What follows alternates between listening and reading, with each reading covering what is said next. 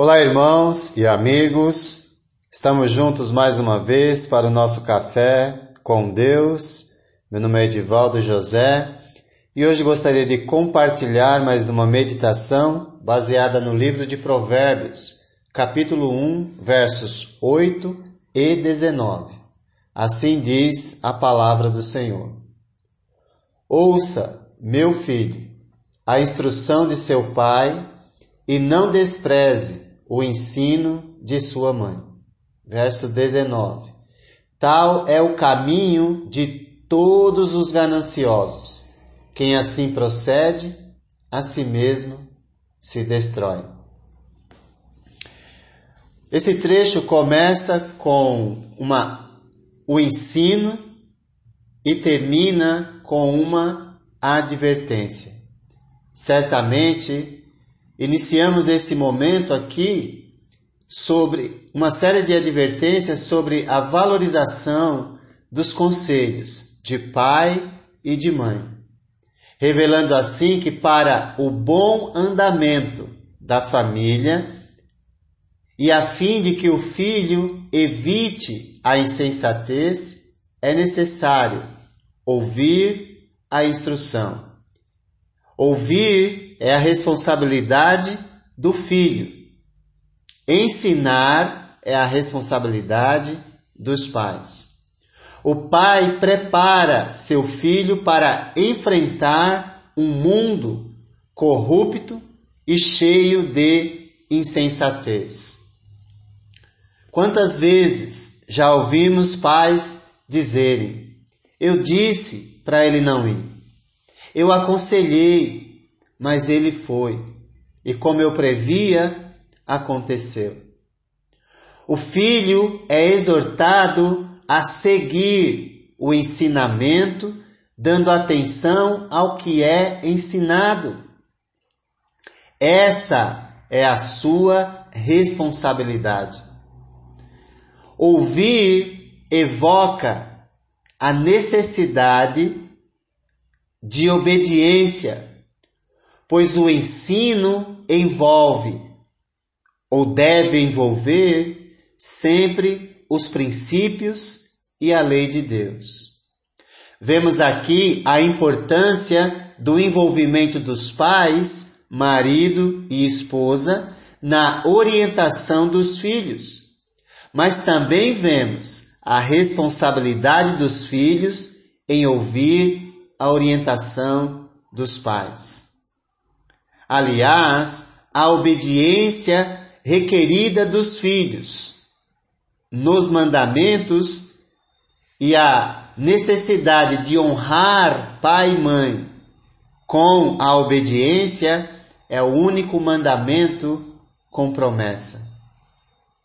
Ouça, meu filho, a instrução, o ensino de seu pai.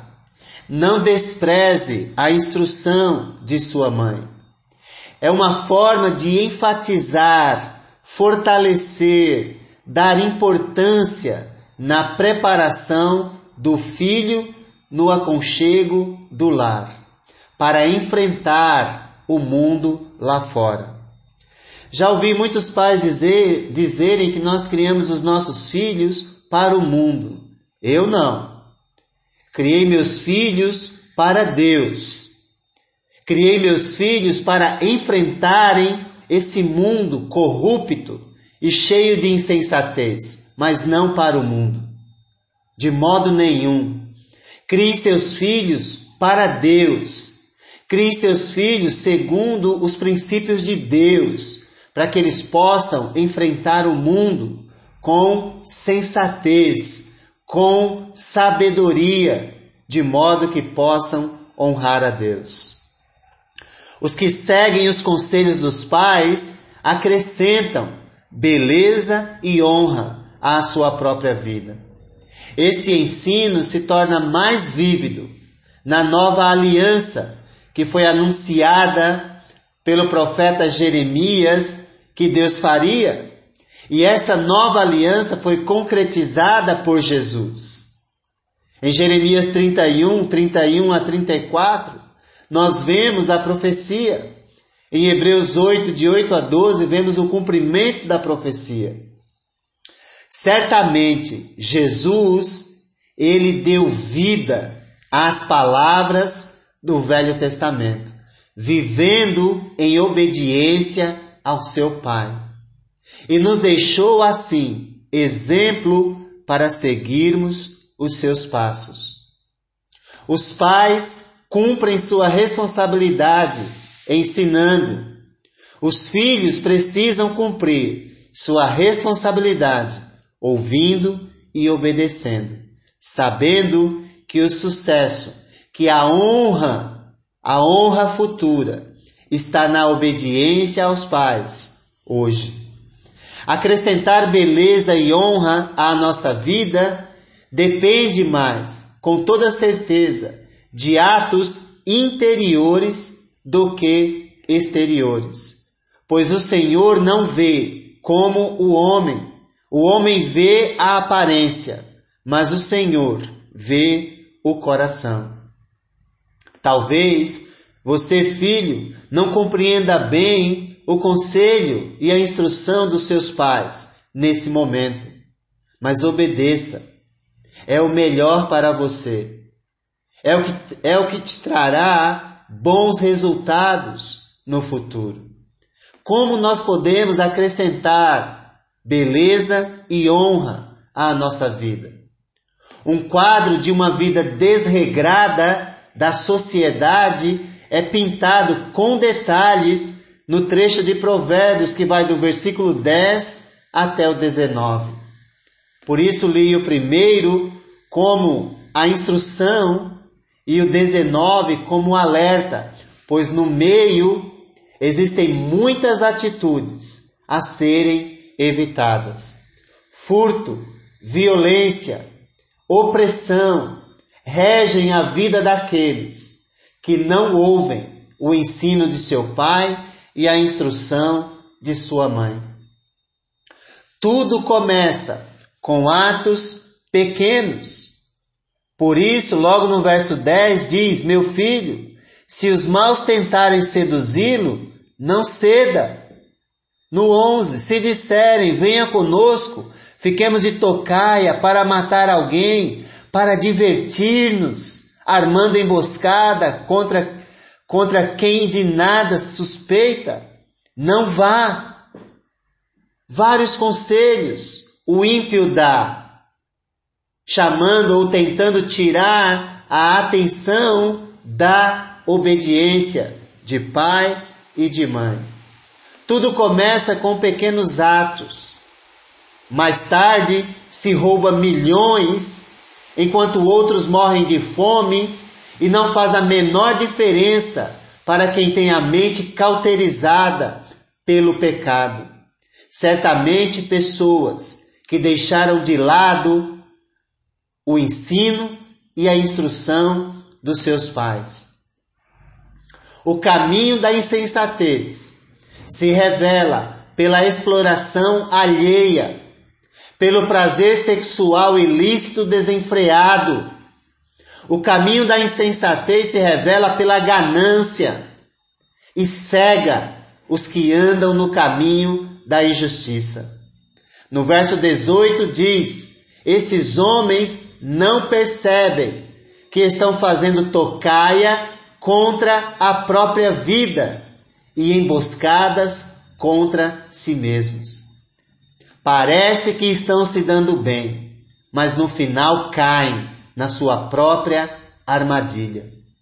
Em tudo isso revela, revelam que são menos sábios ou inteligentes que as próprias aves dos céus, pois estas, quando percebem a armadilha, fogem. Pois é em vão estender estender a rede à vista de qualquer ave.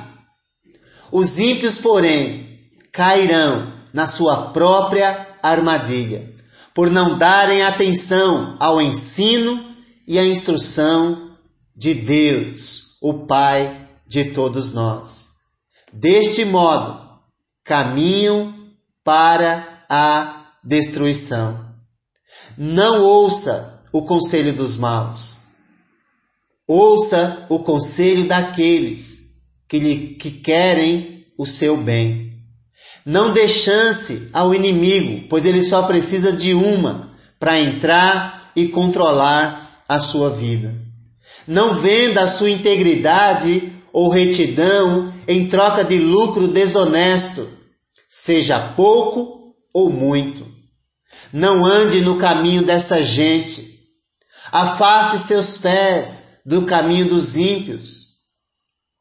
No verso 16 desse trecho, nós temos a figura da ave como figura do discípulo, que consciente do resultado da vida dos ímpios, certamente não cairá na armadilha de ouvi-los em suas propostas malignas. Do mesmo modo que a ave não se deixa apanhar pela armadilha que viu, pois se viu e continua caminhando na, em direção à armadilha, se revela insensata. Assim, o discípulo evita juntar-se a más companhias, porque sabe que as más companhias corrompem os bons costumes. O verso 19 que lemos fala do inevitável na vida daqueles que enriquecem de maneira ilícita. Quando estão em, emboscadas ou armadilhas à espera de outros, sem que o saibam, tramando o mal, as ocultas, as escondidas. Porém, assim se esquecem que estão preparando sua própria armadilha. Estão ganhando o mundo, mas perdendo a alma. Esse é o resultado na vida daqueles que escolhem rejeitar o ensino e a instrução de seus pais.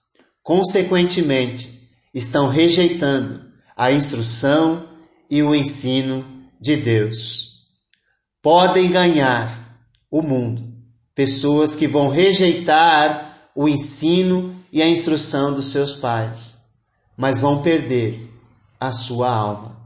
Que Deus nos ajude a prestar mais atenção ao que Deus tem nos ensinado através daqueles que Ele colocou para dar direção às nossas vidas.